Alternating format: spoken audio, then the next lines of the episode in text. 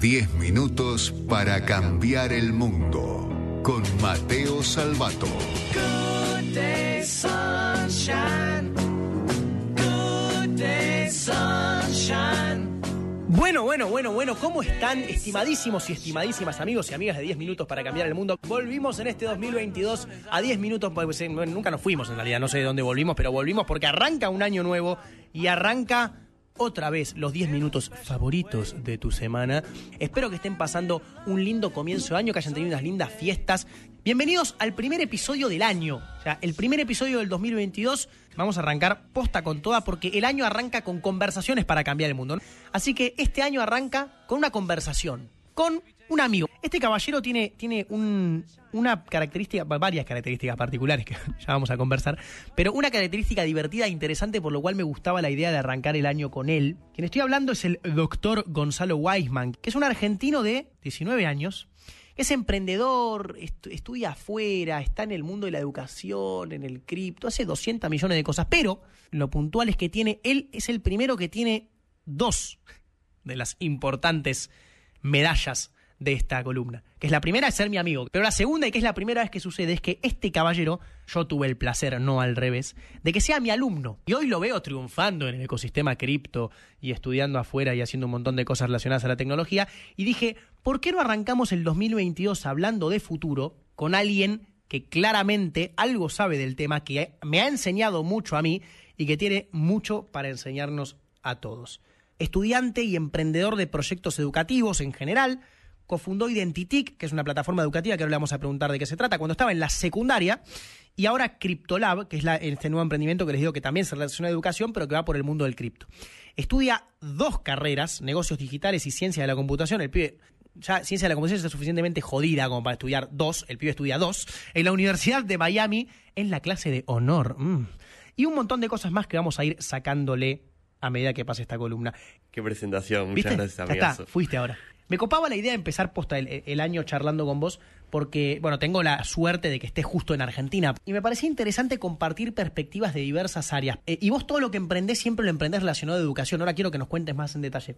Pero me gustaría que arrancáramos el 2022 reflexionando específicamente sobre eso. Y me gustaría saber cuál es tu opinión sobre los desafíos de la educación. Y yo siempre digo que es la, digo, si repito, ¿no? No, no, claramente no lo digo yo, que es la solución a todos los problemas y que es algo que Argentina no le da la suficiente bola. Tal cual, o sea, yo principalmente emprendo en educación porque tuve la suerte de ir a la ORT. Y ayer recibí una educación como muy distinta a lo que estamos acostumbrados en Argentina, eh, que es un poco el, esto de aprender haciendo una educación especializada, donde al chico se, se le permite como explorar sus, sus pasiones a través de orientaciones. Entonces yo, por ejemplo, estudié TIC, en donde me enseñaron, claro, todo lo de tecnología, que, que ya lo habrás contado muchas veces. Y bueno, y esto que, yo estoy emprendiendo en educación es como para dar un poco esa perspectiva de que la educación puede ser diferente y permitir esto más de aprender haciendo y orientado a, todo eso. O sea, yo creo que, que el rumbo de Argentina para que en algún momento soñemos con, bueno, con impulsar todo este ecosistema de startups, de tecnológico, eh, aún mucho más, es sin duda una educación que impulsa por aprender en base a proyectos o estudiar en base a proyectos. Obviamente yo coincido, pero contame cómo empieza, o sea, ¿por qué te pica el bichito de emprender y cuál es el primer proyecto que haces desde la escuela por la educación? Porque vos esto de distribuir la educación así, de decir, che, acá hay un problema, que yo accedo a una educación muy buena, pero un montón de pibes en el país no, lo que hiciste taclear desde la secundaria.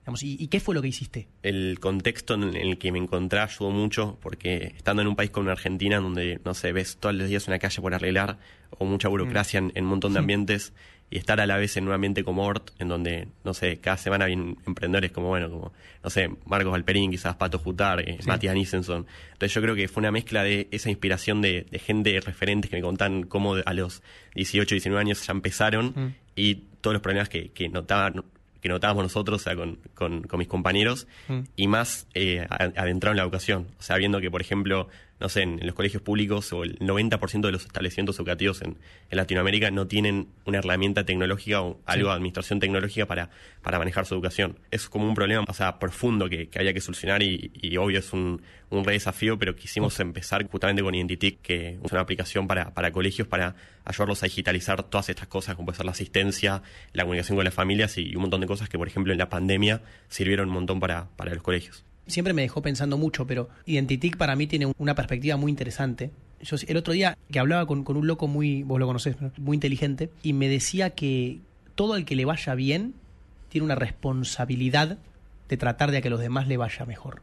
Y yo es algo que me, me di o, o- o identifiqué mucho en vos. Arrancaste un emprendimiento de educación en la secundaria con los pibes, hoy eso sigue, Sí. o sea, sigue creciendo Identitic, pero a la vez ingresaste a una universidad en el exterior, pero y ahí, estando allá, entiendo, ¿no? Creo que, o, allá, o casi sí. que mudándote, empezaste otro emprendimiento que es CryptoLab. CryptoLab la verdad que surgió de una manera muy genuina, o sea, creo que después descubrí que, que así tendrían que surgir todos los emprendimientos, o sea, como o sea, enfocándonos en nuestra pasión y en este caso empecé a ayudar a mis amigos a, a comprar cripto, así a, Sí. a explicarles un poco y un día un chico me dice, che, me ayudaste un montón, me manda un mensaje, así un testimonio y, y me dice, volver un producto porque acá hay mercado.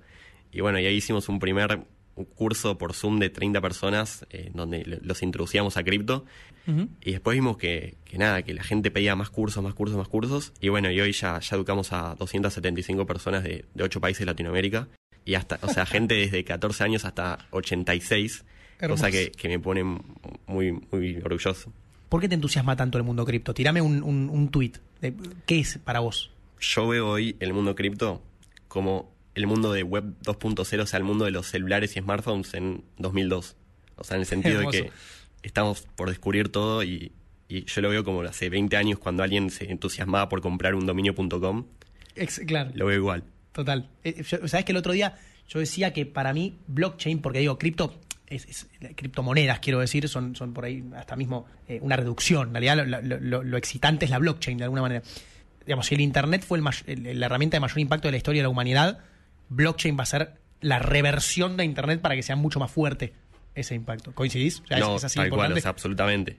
Y, y lo mejor de todo es que si vos analizás, o sea, acá metiendo más, metiéndome más con Argentina, Mm. hoy le estamos liderando e- esa revolución. ¿Sabes qué? Quiero empezar a terminar, como siempre decimos en esta columna, preguntándote por esto de estudiar afuera. ¿Viste? Porque vos ya me conocés, ya lo hemos hablado, yo me acuerdo cuando me contaste que te ibas a, a- a Miami. Pero ¿cómo es irte a vivir a otro país, a estar en un país que conocías, pero que no, no, no- no es tu casa, digamos, y estudiar dos carreras relacionadas a tecnología? Bueno, fue un proceso de más o menos 15, 16 meses, que lo arranqué en mi anteúltimo año de secundaria, hacia fin de, de año. Sí. Y mm, fue un proceso de, de mucha preparación para exámenes, principalmente para o sea, un examen que te que demostrar eh, tu nivel de inglés y otro examen que se llama el SAT, el SAT, Claro. que, que es el estandarizado de matemática y, y reading y writing.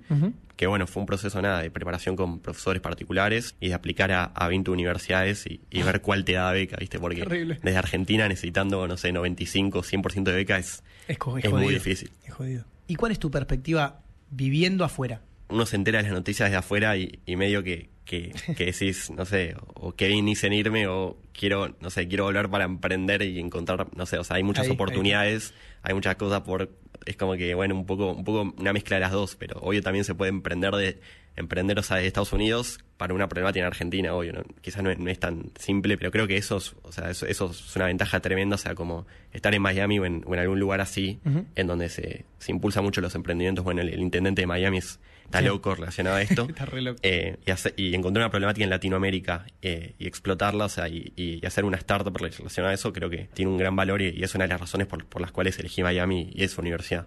Hay un montón de pibes pi- o, o padres y madres también que te están escuchando y que ven o, o- o se ven a sí mismos los pibes o ven a sus hijos ¿no? muy cercanos a vos. ¿Qué te gustaría? O sea, ¿qué mensaje? Hoy tenés un. A través de este micrófono podés hablarle a un- miles y miles de personas en todo el país que te van a estar escuchando. ¿Qué mensaje le darías a los pibes o a los padres de esos pibes para con el futuro desde la Argentina?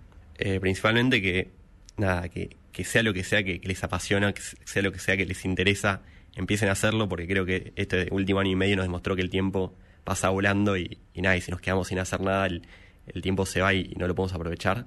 Así que nada, que creo que, o sea, el- todo ese miedo que tenemos de qué dirán o- o qué va a pasar, creo que cuando uno es chico o tiene a los padres en casa, es mucho más fácil emprender algo, empezar algo, porque total, si fracasas, o sea, lo peor que puede pasar es que vuelvas a tu casa y esté tu mamá de repente. Que empiecen, que, que investiguen más lo que les apasiona, más sobre todo en la, en la juventud o, o en, cualquier, en realidad en cualquier edad, porque nunca es tarde para, para empezar a, a hacer lo que a uno le apasiona. Y nada, o sea, cuando uno está haciendo lo que le apasiona, básicamente es como que todo fluye más rápido y, y de repente, no sé, en, en nuestro caso estás emprendiendo algo que hace cinco meses, nosotros, yo cuando me fui a, de Argentina a Miami no, no me lo imaginaba, o sea, esto del, de CryptoLab. No, no les digo a todos que emprendan, pero sí que, que empiecen la actividad esa que les gusta, que toquen el piano, que, que hacen, lancen un proyecto, o sea, que, que se animen, porque lo que importa no es si, si es- son exitosos o si les va bien, sino la enseñanza y el aprendizaje que ustedes adquieren haciendo esa actividad. Y creo que todo es sobre cuestión de animarse. Una vez que empezás ya, ya estás en el baile y, y es todo mucho más fácil, ¿A vos te entusiasma, aunque vivas afuera, seguir laburando para que Argentina sea mejor? sin duda. Es mi principal objetivo. Todo lo que hago y to- todo, lo, todo lo que el conocimiento que incorporo es para encontrar un problema en Argentina y ayudar a alguien a, a optimizar, aunque sea algún punto de su vida. Repaso solamente para la audiencia. ¿no? Gonzalo tiene 19 años, estudia dos carreras en Miami, becado porque es demasiado inteligente. Y su declaración al público es que su mayor objetivo es tratar de que Argentina sea mejor. Otra prueba más de que no importa dónde estés, puedes aportar a que este país sea un país lleno de futuro. Que yo sé que vos confías que hay mucho futuro en Argentina. Muchísimo. Y más que nada en el ecosistema cripto. Gracias, loco, por venir. Gracias a vos. Eh, y muchos éxitos con todo. Y ojalá, y ojalá que desde Miami, desde mm, Corea, desde donde sea que estés, o desde acá, sigas haciendo cosas muy zarpadas para mejorar la educación, que es algo que vos sabés que yo valoro mucho. Amigos, esto ha sido 10 minutos para cambiar el mundo. Mi nombre es Mateo Salvato y ya saben, nos escuchamos la próxima.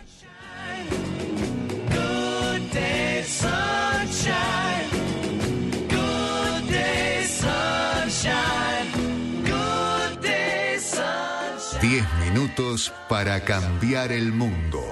Con Mateo Salvato.